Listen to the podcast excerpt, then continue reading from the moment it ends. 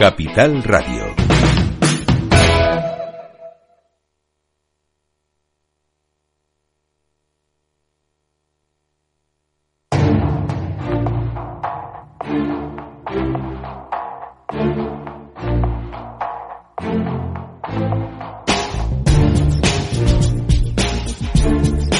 En Capital Radio, la magia de la publicidad, con Juan Manuel Urraca.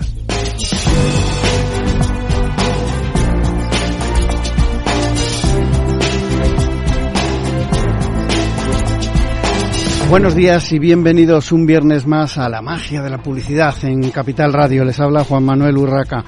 Hoy vamos a hablar de branding, vamos a hablar con la directora, con la presidenta de, de AEBRAN, de la Asociación Española de Branding, sobre la segunda edición de los premios AEBRAN. Eh, ella es Cristina Vicedo, ya ha estado más veces en este estudio de directo de Capital Radio y es una especialista y sobre todo, y permíteme que te lo diga, enamorada del, del branding. Enamorada del branding. Bueno, eh, los premios AEBRAN eh, se convocan y organizan eh, por parte de la Asociación Española de Branding, como hemos comentado, para reconocer la excelencia, las mejores prácticas. Pero cuéntanos un poco más sobre el objetivo de los premios, porque además esta es la segunda edición y no sé si se ha mantenido ese espíritu con el que fueron creados en su primera edición. Cuéntanos un poco, Cristina. Lo primero, buenos días, Juan Manuel, y a todos nuestros oyentes. Es un placer volver a estar aquí y sobre todo para hablar de branding, porque como bien has dicho, para mí es un auténtico placer. Eh, yo mm, te diría que sí, que vamos a repetir y vamos a tratar de insistir, la palabra es insistir, en el reconocimiento del branding como una práctica que aporta competitividad a las empresas y que desde luego eh, cuando más inviertes, más recoges. Eh, es un espíritu que además lo creamos eh, porque el branding es como la niña pequeña o la hermana pequeña de todo lo que es la familia del comunicación, del mundo de la comunicación y el marketing, ¿no? Eh, se habla, o la publicidad se habla mucho de comunicación, de marketing y de publicidad y a veces nos olvidamos que lo que es el contenido de esas tres cosas es la marca, ¿no? Y eso es el branding, la marca.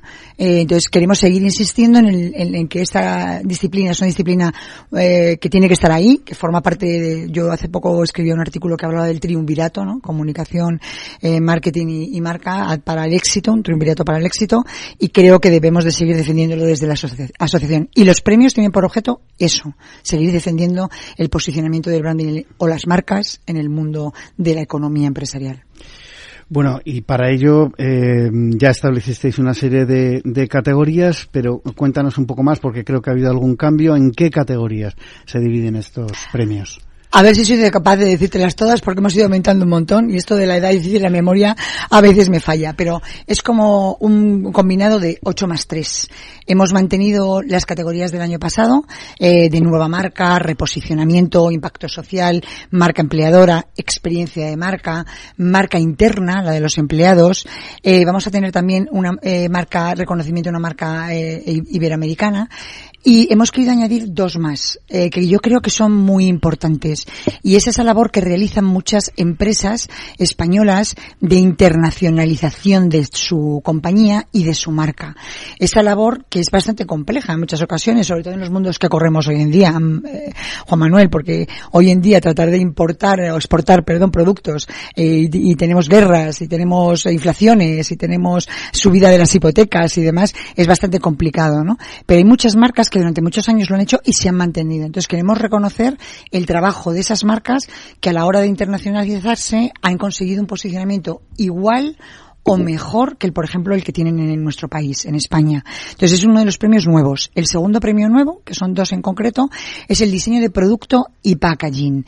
¿Y por qué hemos hecho este en particular? Y es uno, además, propuesto por nuestro vicepresidente, eh, por Morillas, Mar Morillas en este caso, eh, porque es verdad que cuando tú tienes que tratar de trasladar lo que una marca representa, sus valores, su propósito, a un packaging, que está en un lineal compitiendo con 25.000 productos, es una labor ingente y no nos damos cuenta de que tú coges el producto en 7 segundos, según dicen los de las neurociencias o el neuromarketing, y hay una labor detrás de ejercicio, de estudio, de análisis, de diseño, de posicionamiento de la marca, del mensaje y demás, que no se reconoce. Entonces nosotros queremos también reconocer que el trabajo que hay detrás del labor de un diseño de un producto, de un packaging, también se merece un premio.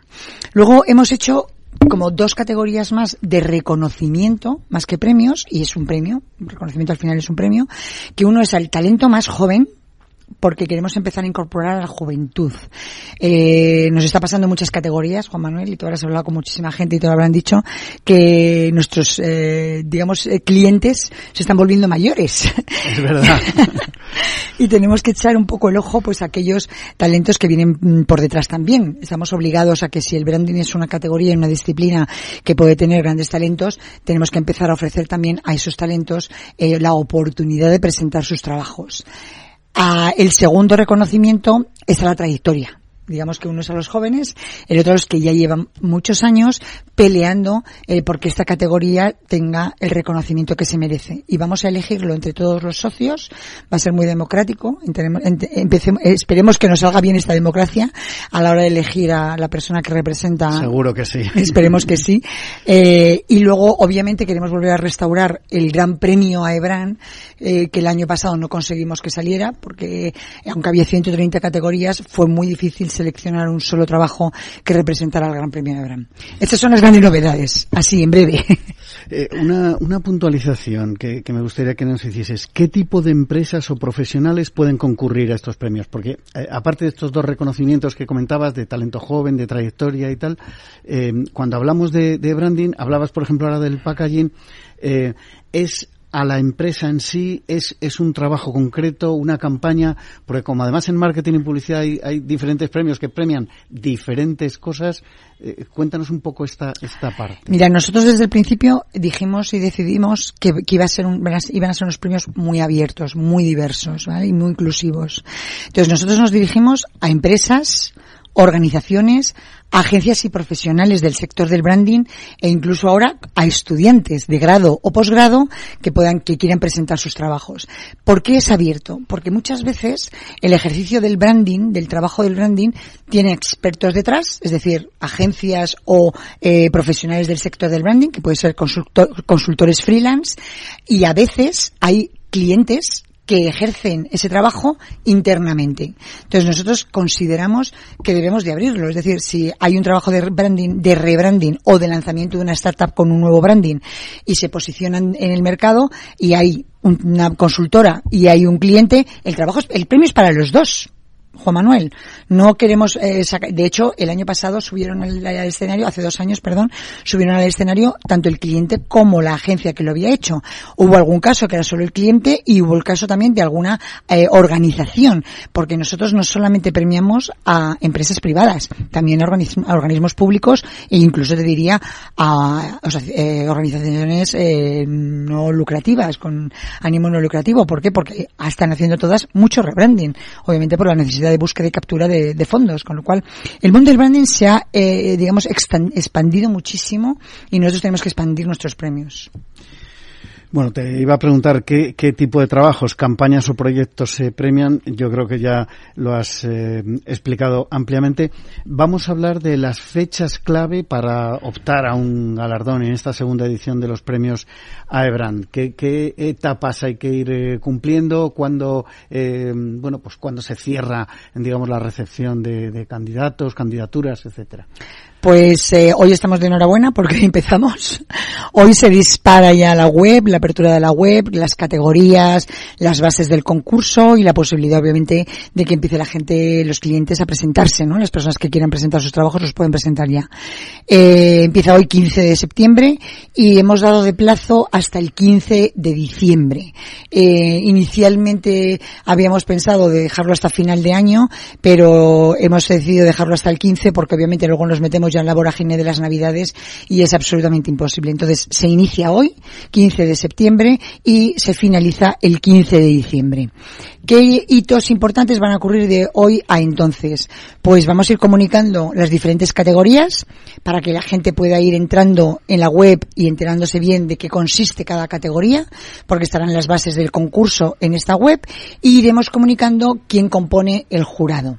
Eh, obviamente eh, haremos vídeos y presentaciones de este jurado eh, y iremos contando también algunos mm, entresijos pues de las diferentes categorías. Como además tenemos un poco de histórico, pues también intentaremos enseñar qué es lo que ha ocurrido eh, hace dos años para que la gente vea un poco pues quién se presentó, quién ganó y qué, qué es un poco lo que la, el jurado juzgó o tuvo en cuenta a la hora de otorgar un premio.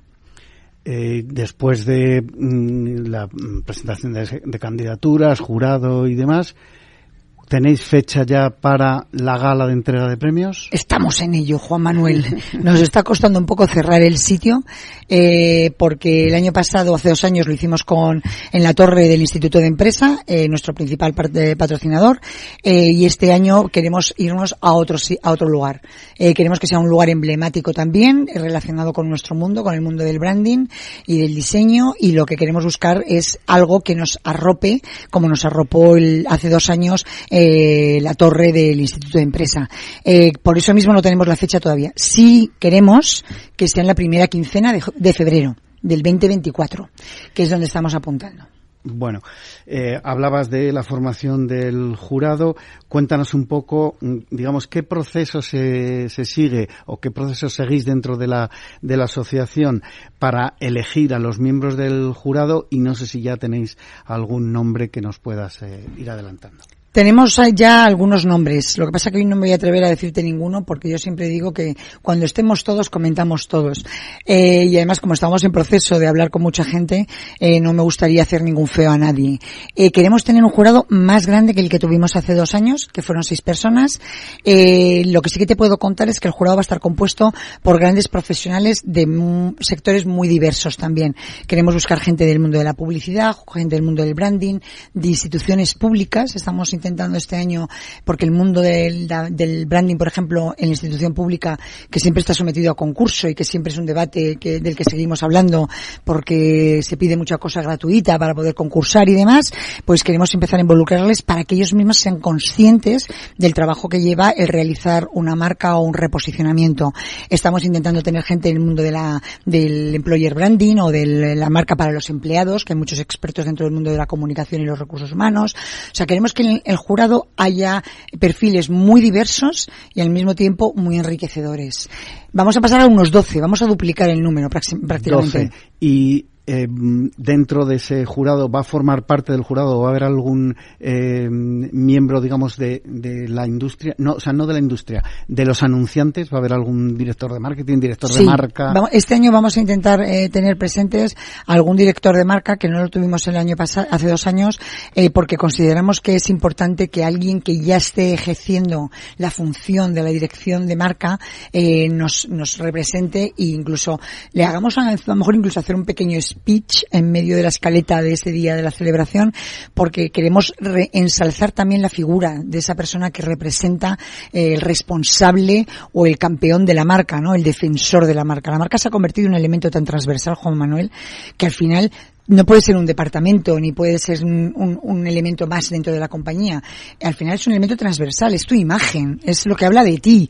Fíjate tú si hablamos de propósito, ¿no? Todo lo que se habla últimamente con el propósito. Entonces queremos que esa figura, también ese cargo de director de marca, sea reconocido. Entonces sí, es que además dentro de, de, digamos lo que sería el jurado de, del mundo del, branding es una pata muy importante al final, eh, comentábamos antes de, de entrar a, al programa que eh, en muchas organizaciones, en muchas empresas, sobre todo empresas privadas con, bueno, pues la problemática actual de recortes, etcétera, etcétera, y, de recortes de presupuesto, eh, parece que se diluye la figura del responsable, del director de marca, pero es que es una pata muy importante porque mm, a nadie se le escapa que un logotipo eh, que se te mete en la cabeza desde pequeñito lo llevas toda la vida ahí mm. y, no hace falta ya ni que ponga el, el nombre de la marca debajo, al lado o arriba, ¿no? Ya, ya lo llevas. Sí, te vale con un icono, ¿no? Como pasa con algunas marcas. Eso es, así es. Es importante. Yo creo que es muy importante y creo que es verdad con lo que tú has dicho que está muy diluido a veces con otras competencias. Yo recientemente decía también que para mí es primero la marca y obviamente después eh, la marca no existe si no tiene su buena comunicación ni su buen marketing y publicidad, claramente. Pero primero piensa, primero párate, define tu estrategia, identifícala en la marca con tus valores y tu propósito y diseñalo, porque al final es verdad que tienes que tener una imagen que todo el mundo vea, ¿no? Y que todo el mundo reconozca. Bueno, vamos a hablar de un tema que yo creo que es eh, importante para quienes estén eh, escuchándonos y tengan intención de, bueno, pues quizá de presentarse como, como candidatos a los En ocasiones la, la inscripción a, los distintos premios, festivales del sector, eh, es una barrera, sobre todo para los más jóvenes, por su coste. ¿Qué coste tiene la inscripción de los premios Saebrand? ¿Cómo, cómo manejáis esto? Es muy sencillo. Nosotros este año hemos cerrado el precio en 200 euros masiva eh, para cualquier mm, persona, cliente, organización que se quiera presentar. Eh, a los socios les hacemos una bonificación, obviamente, porque para eso son los socios de AEBRAN. Y lo que sí que hemos decidido, y ha sido una decisión además unánime de la Junta de AEBRAN, es que el talento joven, a todo el talento joven que se quiera presentar, es gratuito. O sea, sí que queremos promocionar y enfocarnos mucho en todo ese talento que está saliendo. Eh, la creatividad es una de las cosas, eh, y yo no tengo cifras, perdóname Juan Manuel porque en eso no te puedo ayudar mucho, pero sí que hay un, un, un porcentaje alto de jóvenes que están tendiendo hacia la creatividad, ya sea en la moda, en el diseño de identidades, en el marketing, en la comunicación. Es un sector que siempre eh, ha sido muy atractivo, pero ahora está siendo lo más. Ten en cuenta que nos están dando todo muy mascadito desde el gobierno y desde muchos sitios y obviamente ese aspecto de nuestras mentes que es, es inherente al ser humano, que es el pensar, la creatividad, el dar ideas, es muy potente. Entonces yo creo que nosotros debemos de favorecer esa parte de la gente joven. Entonces su inscripción es gratuita, con lo cual yo espero que se apunte muchísima gente. Estamos hablando con muchas universidades, con muchas escuelas de negocios, para que se, para que lo promuevan y lo, y les inviten a sus alumnos a presentarse. A presentarse. Bueno, eh, ya sé que es una pregunta un poco genérica, pero ¿qué les dirías a las empresas profesionales, a esos estudiantes para que se animen a participar? Eh, muchas veces se hacen trabajos eh, muy valiosos que no ves en ningún festival, en ningún eh, tipo de, bueno, pues de premios o, o de concursos. Eh, y, dices, eh, esto se merecería un premio, mm. quizá por encima de otros que has visto galardonados, con todos los respetos, ¿no? Pero siempre ves por ahí cosas que dices, qué pena que no se hayan presentado al Festival X, porque eh, podrían haber ganado ese, mm. ese festival. Mi primer mensaje sería que no se dejen llevar por el día a día. Es decir, al final el día a día nos come, ¿Vale? Y entonces nos olvidamos de que hay cosas importantes como es el reconocimiento. Entonces les diría que, eh, aunque sé que esto lleva un pequeño trabajo, porque les vamos a pedir que presenten una candidatura, pero es que es muy pequeña, porque este año vamos a pedir incluso que nos presenten un vídeo de dos minutos, dos minutos y medio, en el que nos cuenten el porqué de esa, de esa realización, de ese trabajo, cuál es la estrategia que hay detrás y cuál es lo que al final se realizó. Ya fue un cambio de identidad, un plan de comunicación de marca, una experiencia de usuario, lo que fuera. Y les diría además que el objetivo principal de estos premios es reconocer esos grandes trabajos. Eh, Juan Manuel, a mí me da mucha rabia que siempre hablamos muchísimo los españoles de que mm, nos eh, achicamos. Eh, vemos lo de fuera y es como, ¡oh, qué maravilla! ¡oh, qué, gran trabajo! Y no nos damos cuenta de que nosotros, y en España, hay grandes creadores de marca, hay grandes gestores de marca, Juan Manuel. Y estos premios no solo quieren dar a reconocer la disciplina del branding, sino reconocer también esos grandes trabajos. Entonces, que se animen, que inviertan un poquito de tiempo, que se paren, que nos hagan ese pequeño vídeo y que se aporten, porque yo no creo que por 200 euros me va a decir a mí la gente que no se pueden presentar. Juan Manuel, ¿no crees? Está claro, está claro, Cristina. Bueno, Cuéntanos un poco cómo fue la edición anterior, brevemente, que se nos va acabando el tiempo. Un pequeño repaso de, de cómo fue esa primera edición. Pues mira, yo sé que está mal que, siendo una de las organizadoras de, de esa primera edición diga que fue un éxito, pero yo me siento muy orgullosa de aquella edición, junto con todo el equipo, Bárbara, todo el equipo eh, que estuvimos detrás, ¿no? Carlos incluso de Baut, Carlos Corral, estuvimos ahí echando, mm, y el Instituto de Empresa, estuvimos echando hasta el último minuto todo lo que pudimos, porque esta es una asociación sin ánimo de lucro, EBRAN, y los que estamos en la Junta son siempre los que tiramos del carro, ¿no? Pero tuvimos 150 candidaturas prácticamente, luego al final fueron 130 porque algunas no fueron válidas hay que cumplir con todos los requisitos, eso también lo recuerdo, por favor, que todo el mundo lea bien las bases y presentimiento de los requisitos. Y tuvimos unos premios muy interesantes de los ganadores, pues desde WeBuy, que fue, es un servicio bancario, a Madrid, una marca que todo el mundo conoce, reconoce y que fue muy potente, Grupo Antolín, un gran grupo de, automoción, Grupo Ramos, que fue la marca iberoamericana, Oshido, que es un papel, eh, la composición de un papel con reciclaje, ¿no? Eh, yo creo que, que mm, eran seis premios, muchos menos de los que estamos a categorías o siete categorías en las que estamos ahora optando. Eh, nos divertimos mucho, Juan Manuel. Tú estabas allí conmigo y es verdad que nos lo pasamos muy bien. Es verdad, es verdad, estuvo muy bien. Entonces diría que, por ejemplo, otro, otro aliciente para los que se quieran apuntar es que el día de los premios es un día de celebración y de diversión.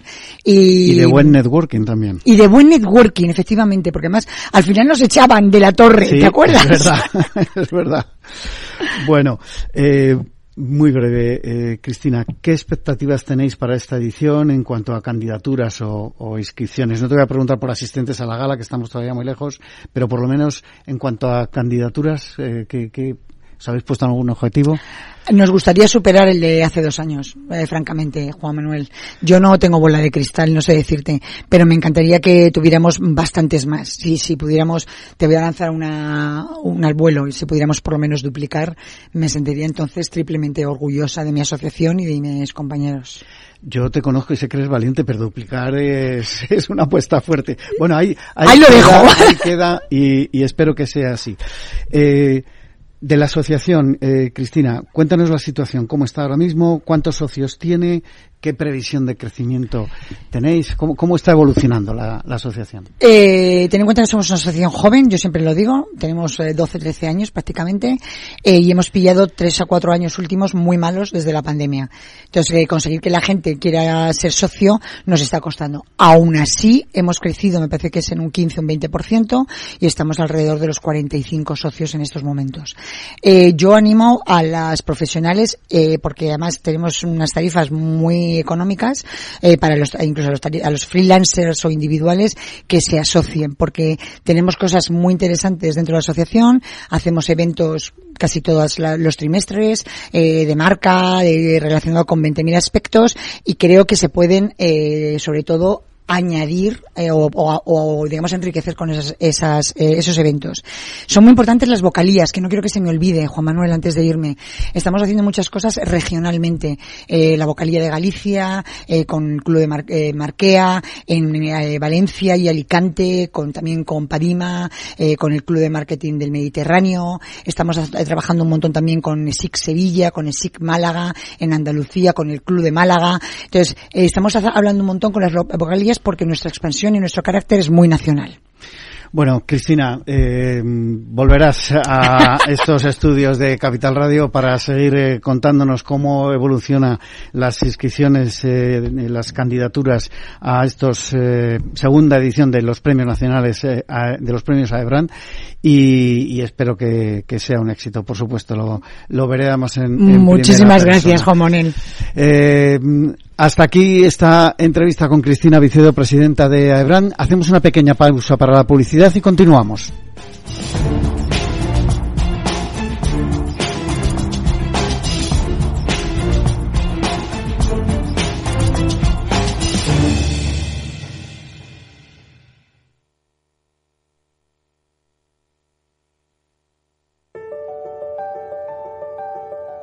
Capital Radio lanza el nuevo formato de Cripto Capital, todos los lunes a las 3 de la tarde con el maestro de trading algorítmico Carlos Puch Sajibela. Lo que nadie te cuenta, escúchalo en Cripto Capital.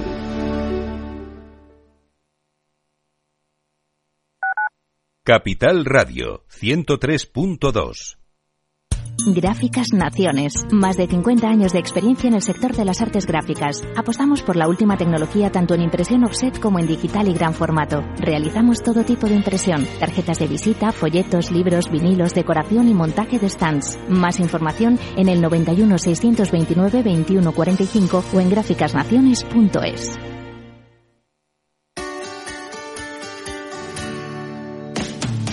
Todos los viernes a la una de la tarde en Capital Radio tienes una cita con Humanos en la Oficina, el programa de radio más divertido y de mayor influencia en el mundo del capital humano, donde las empresas y organizaciones dan voz al talento que trabaja día a día en la oficina. Un formato pionero creado por el galardonado speaker internacional Miguel Ángel Pérez Laguna.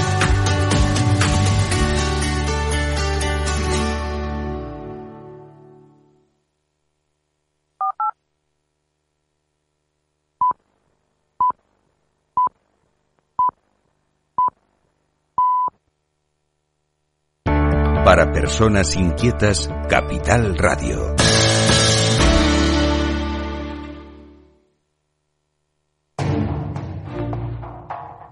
La magia de la publicidad con Juan Manuel Urraca. Continuamos en esta mañana de viernes en la magia de la publicidad en Capital Radio.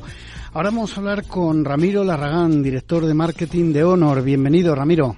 Hola, buenos días, Juan Manuel. Muy bienvenido una vez más a estos eh, estudios de Capital Radio.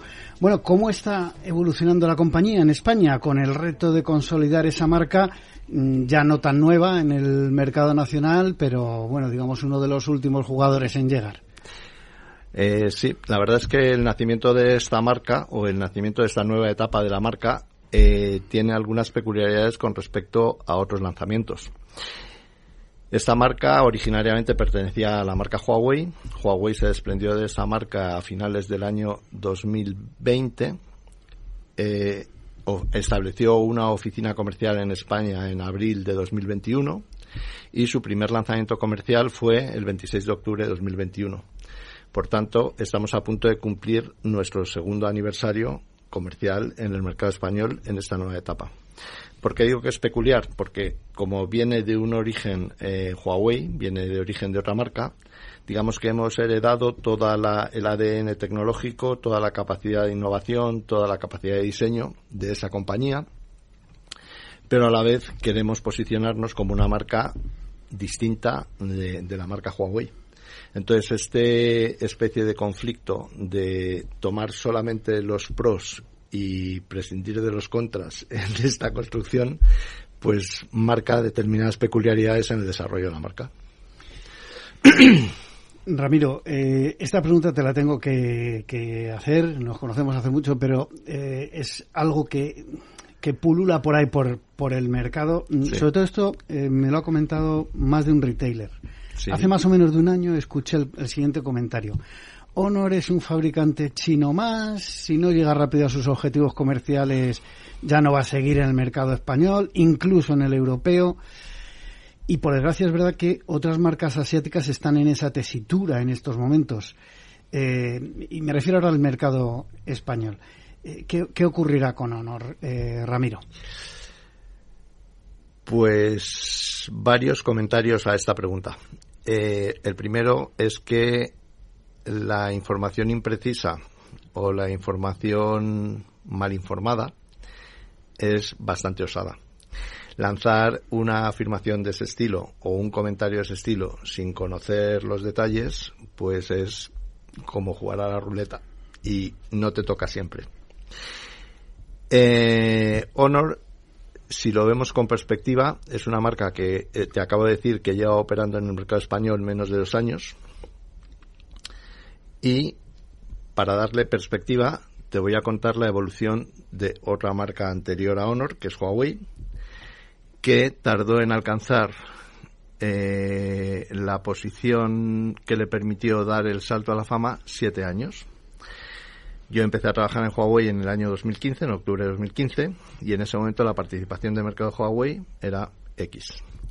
Nosotros vamos a alcanzar ese X de participación en menos de tres años la evolución es buena, en mi opinión sí, pero hay que verla con un poco de perspectiva. Eso no quita que la impaciencia del mercado, que la impaciencia de los empleados de Honor, nos lleve a pensar que esto va demasiado despacio, pero en realidad va más del doble rápido que fue en Huawei en su día y en un entorno de mercado completamente distinto, con miriadas de competidores chinos, con eh, muchísimas marcas que entran y salen, cuando entró Huawei en el mercado eh, tenía dos grandes competidores y ahora es que casi casi tenemos cada uno es un gran competidor.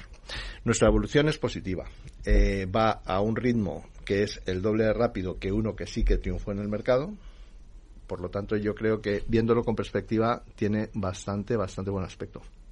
Bueno, vamos a cambiar un poco de tema y vamos a ir a, producto porque, eh, y de eso soy testigo de primera mano, habéis eh, evolucionado bastante. En IFA, de hecho, hemos asistido al lanzamiento de un producto para mí novedoso, evolución de un móvil eh, plegable vuestro que hace más que un guiño al mundo de la moda. otros lo han intentado antes, pero bueno, ¿Crees que esta vez Honor con el V Purse o Purse eh, tiene el diseño y las características para triunfar y convertirse en referente? Esa es una pregunta que, a la que no tengo una respuesta cierta, no tengo una respuesta informada. La impresión que tengo es que es un intento serio de la compañía Honor para poner un pie en el mundo de la moda y posicionarse con un producto que tiene unas características eh, físicas distintas a los demás. Si esto se va a convertir en un boom o, va a quedarse en un experimento eh, que no se convierte en un boom, por lo menos sí da fe de que Honor lo intenta. Eh, no, no sé si este va a ser un producto que va a tener un volumen bestial, no sé si va a ser el próximo icono de la moda, no sé si lo van a utilizar. En nuestro trabajo está eh, intentarlo, y de no conseguirlo, por lo menos hacer una, una carta de referencia de las intenciones de honor, que es innovar, eh, poner el pie en todos los campos eh, cercanos al mundo de la tecnología e intentarlo con propuestas serias de mercado. Purs en este momento está a nivel de proyecto muy avanzado, es decir, en IFA ni siquiera se mencionó el precio, ni siquiera se mencionó una fecha de lanzamiento pero sí se enseñaron unidades producidas. De manera que eh, es, yo creo que es una carta de intenciones bastante potente de, de, la reflexión de Honor en el sentido de tenemos que innovar. Si venimos a ser, como me has preguntado en la pregunta anterior, otra marca china que viene a hacer lo mismo que todas las demás marcas chinas, en realidad creemos que no tenemos por qué merecernos la atención de los demás. Bueno, para quien no eh, haya tenido ocasión de ver eh, información sobre, sobre este, esta presentación de Honor V Pulse en, en IFA, es eh, un móvil plegable, pero tiene una característica eh, tiene un par de características muy, muy curiosas. Eh, la primera es esas anillas en uno de los bordes que hace que se pueda poner una correa y que eh, a todos los efectos parezca un bolso de, de, mujer, evidentemente. Y también la posibilidad de personalizar la, la, pantalla exterior de manera que, bueno, pues puede ser cada vez eh, que se use un, bolso diferente. Eh, el tema del diseño yo creo que es eh, importante aquí y bueno, pues esperemos a ver cómo, cómo evoluciona, como decías, Ramiro. aparte de esto mm, que puede parecer anecdótico, pero yo creo que, que, va a tener mucho recorrido, ¿en qué otros productos os estáis centrando en estos momentos en España? nosotros tenemos un calendario bastante preciso de, lanzamientos. Nosotros trabajamos en tres categorías de producto, la categoría Magic, la categoría, la categoría Honor y la categoría X. Eh, normalmente todo nuestro calendario comercial del año pivota en torno a los lanzamientos que, tenemos en la gama Magic y en la gama en la gama Honor y el producto X que es nuestra gama de entrada eh, va salpicado a lo largo de todo el calendario por calendario, eh, nuestros próximos lanzamientos van a estar dentro de la familia de Magic. Entonces, eh, si, eh, si marcamos dos fechas que son vitales en torno a las cuales se desarrolla nuestra actividad, una fecha, desde luego, está en el entorno del Mobile World Congress, la otra fecha está en el entorno de IFA. Entonces, nada que consultemos el calendario, vemos cuándo vamos a tener nuestros próximos lanzamientos. Bueno, ¿y cuándo veremos más productos de la marca en el mercado español? Porque eh, digamos que estamos muy, muy centrados en Honor como fabricante de smartphone, pero también tenéis otras cosas. De hecho, ya hay algún otro producto en, en España. ¿En qué otras áreas o nichos de mercado estáis trabajando o están desarrollando vuestros ingenieros eh, nuevos productos? Bueno, en los eh, ecosistemas de telecomunicaciones normalmente se habla de cinco familias de productos, que son los smartphones, los PCs, las tablets, los, eh, los eh, audio, los sistemas de audio y eh, los wearables. Vale, nosotros tenemos puesto un pie en todas las categorías. Lo que pasa es que insisto, llevamos poquísimo tiempo en el mercado. La que tenemos más desarrollada es, es la categoría de smartphone pero tenemos nuestra presencia en el mercado de PCs. Hemos lanzado PCs y volveremos a lanzar PCs. Tenemos tablets, que, son unos productos deslumbrantemente buenos y que estamos peleando porque sean más conocidos. Tenemos audio y también tenemos eh, wearables.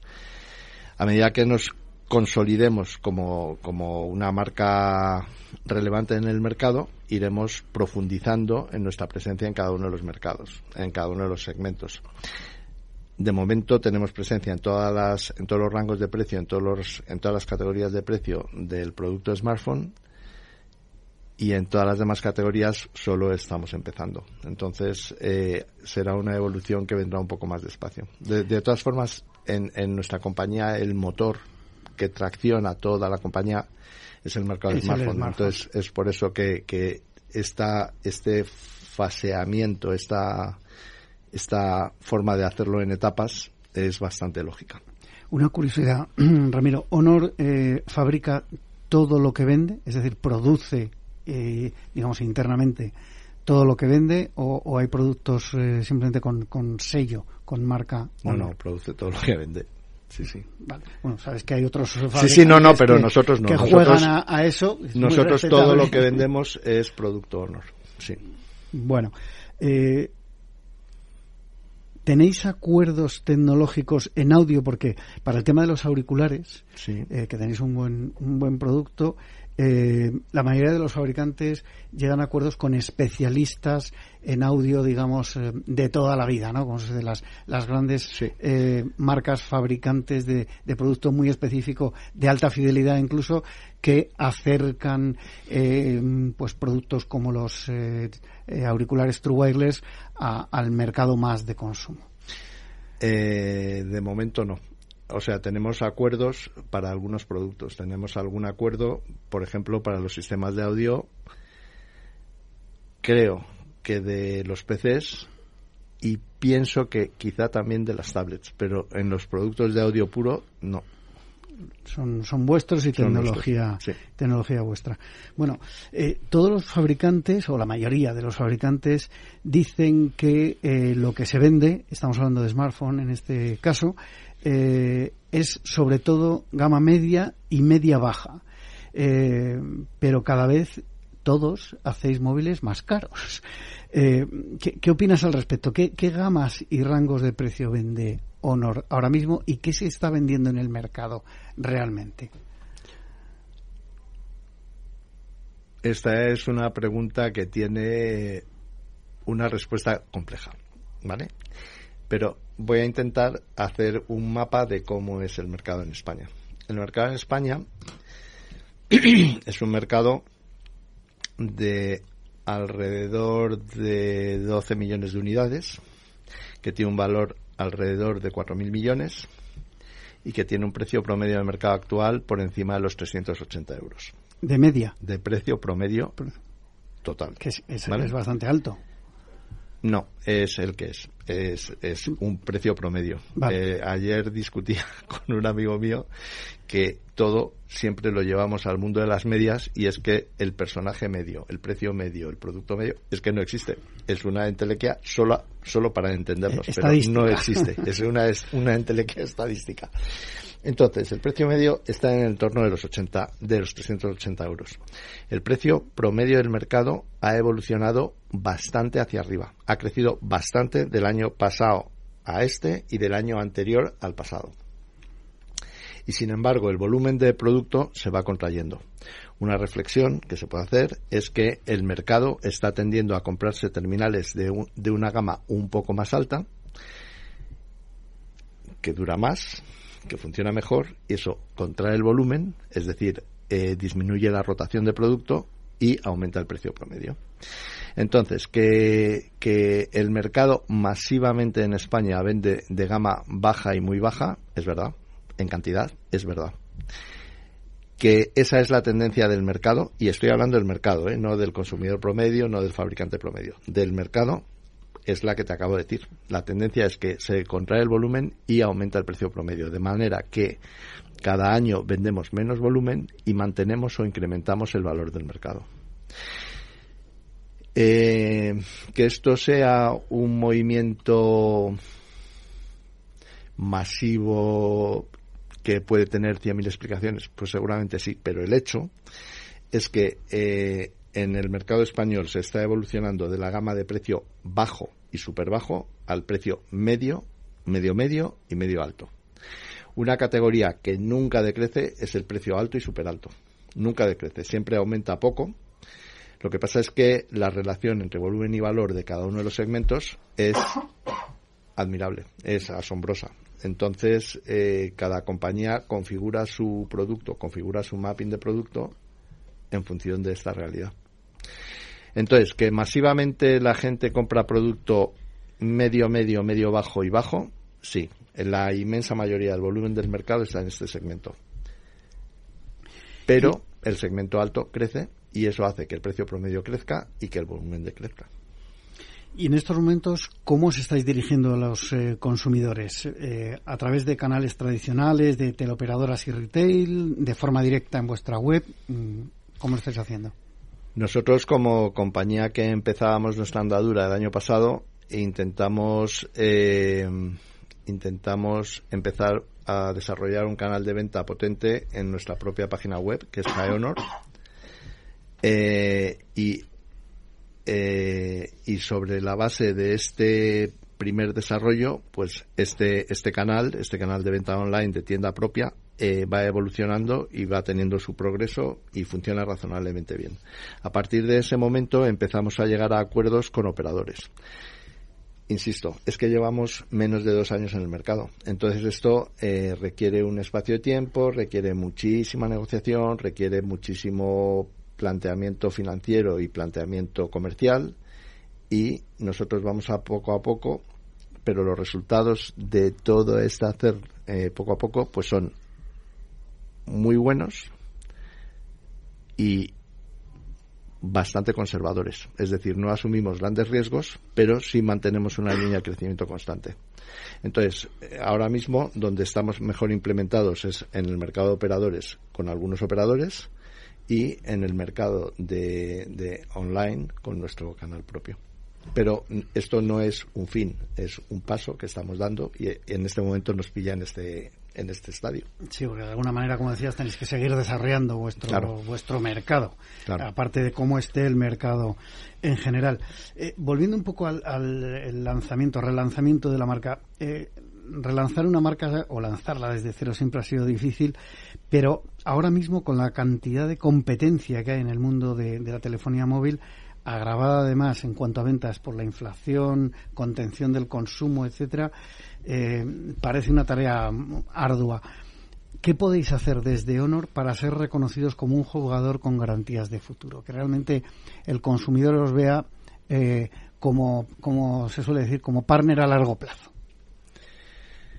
Yo creo que mantener la línea que estamos llevando, eh, tenemos que dar un paso importante en nuestro nivel de conocimiento de marca y en nuestro nivel de consideración de marca.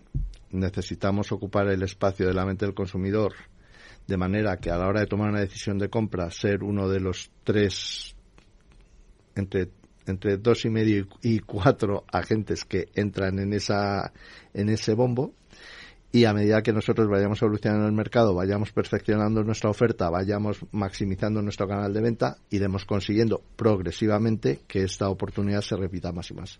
Al final, eh, en todo este mundo de mucha digitalización, mucha innovación, las reglas básicas de cuál es el cuál es la motivación del consumidor para acudir a una marca tampoco han cambiado tanto.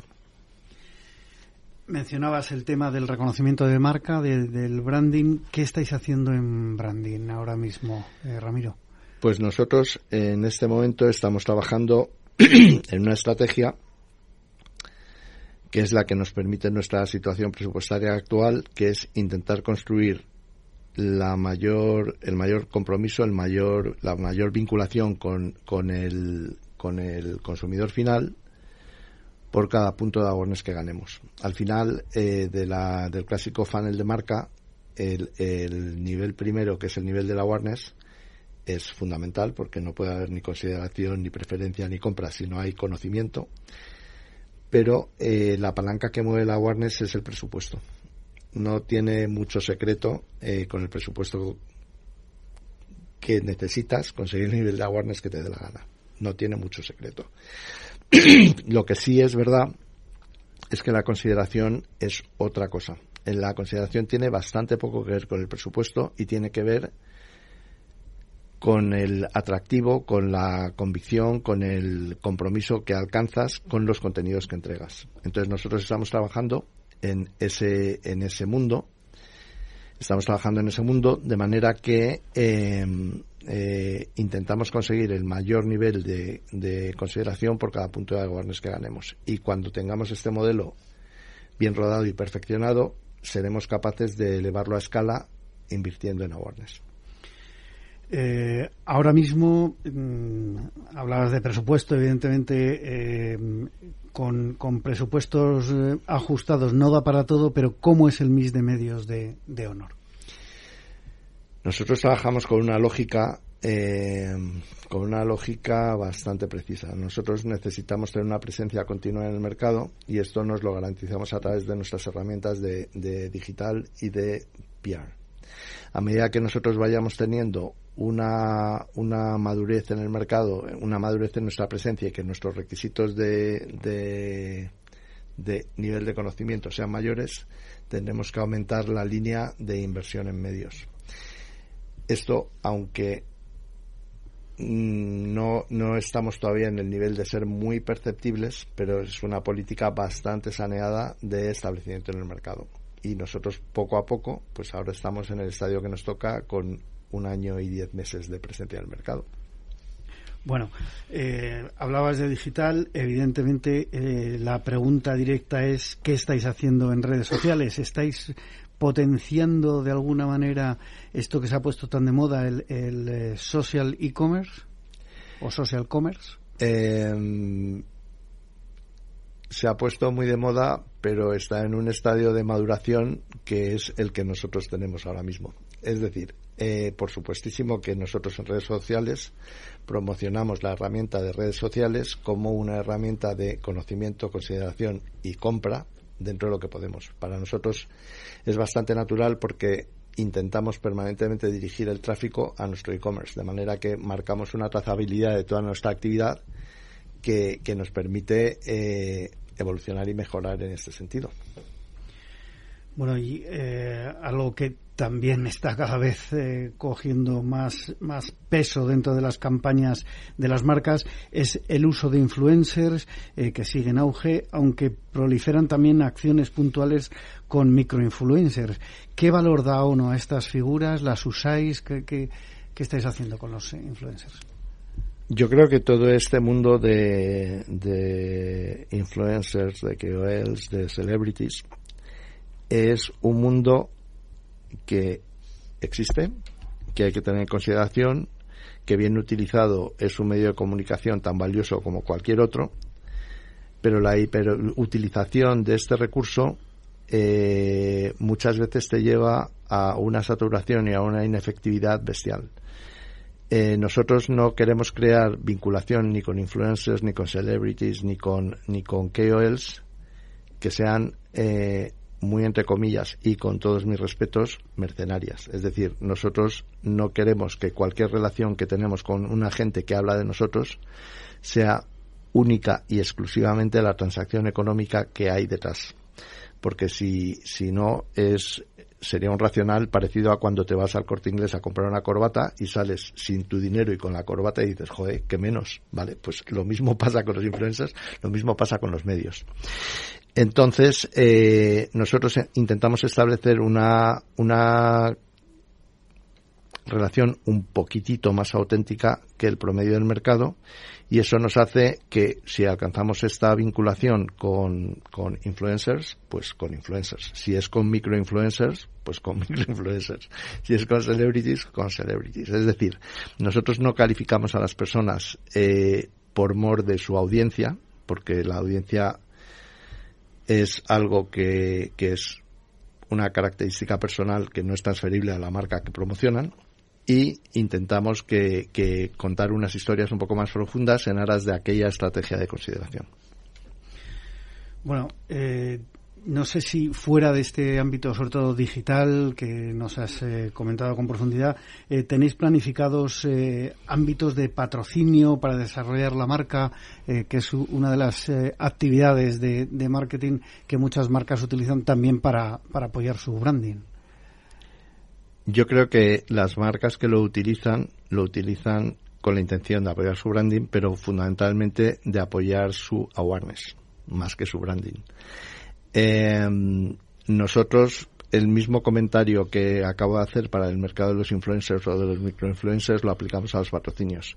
Si el, si el patrocinio es una vinculación natural a nuestra marca y nos va a permitir explotar las características de nuestra marca más allá de la participación con nuestro logo en el evento que sea, por supuesto que lo tenemos que considerar.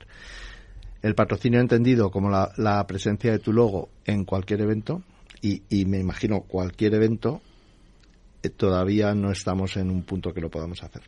Es decir, eh, hay eventos, bueno, el año que viene tenemos unos eventos de flipar y nuestra participación no puede ser en paridad con otras marcas que ya están establecidas porque entre el evento en cuestión y las marcas que ya están establecidas se van a comer nuestra presencia. Entonces es una cosa que, que no es sensato hacer. Sí, a veces pasa el tema de las Olimpiadas o los campeonatos mundiales de, fútbol y demás. ¿no? Por ejemplo, tiene tanto peso es, es complicado. Eh, pues eh, Ramiro, última pregunta muy rápida, nos quedan menos de 30 segundos. Display y programática. Eh, ¿Estáis haciendo compra programática para eh, estar en, los medios digitales? Cuando la, cuando la programática esté, esté bien establecida, es una forma muy lógica de acceder al público en vez de acceder al público por la audiencia de un medio, accedes al público por la audiencia de todos los medios en los que participas. Pues eh, muchísimas gracias Ramiro Larragán, director de marketing de Honor, por eh, haber estado en esta mañana de viernes con nosotros aquí en La Magia de la Publicidad, en Capital Radio. Se despide Juan Manuel Urraca.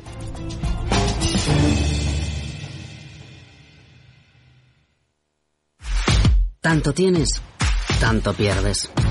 Hay imprevistos que lo cambian todo y los riesgos están ahí siempre, como el saneamiento, la pérdida de crías o las enfermedades del ganado. Por eso necesitas un buen seguro pecuario que garantice tu tranquilidad. Contrata ahora tu seguro de vacuno. Agroseguro. Trabaja sobre seguro. Capital Radio lanza el nuevo formato de Cripto Capital, todos los lunes a las 3 de la tarde con el maestro de trading algorítmico Carlos Puch Sajibela. Lo que nadie te cuenta, escúchalo en Cripto Capital. Capital Radio, Madrid, 103.2. Horno San Onofre. Somos pasteleros y eso nos gusta. Utilizamos materias primas que nos hacen disfrutar y elaboramos todos nuestros productos de forma artesanal, sin sucedáneos, ni margarinas, ni grasas trans. Sabemos que las cosas buenas son importantes. Con el hashtag buscamos gente dulce. Horno San Onofre, calle San Onofre 3, teléfono 91 532 9060, www.pasteleriasanonofre.com. Disfruta de la mejor cocina gallega en Montes de Galicia. Todo un clásico moderno en el barrio de Salamanca. Disfruta de la variada dieta atlántica, de las mejores carnes y pescados tratados con respeto y transparencia y regados con una de las mejores bodegas de la zona. En grupo, en familia o en pareja, Montes de Galicia te ofrece el espacio perfecto en cada ocasión. Aquí, en Capital Radio, está el programa más divertido y de mayor influencia en el mundo del capital humano. Todos los viernes a la una de la tarde, únete a Humanos en la Oficina, presentado y dirigido por el speaker internacional Miguel Ángel Pérez Laguna. Un programa donde el talento es protagonista en un formato innovador e irresistible que ya se escucha en 13 países. No te lo pierdas.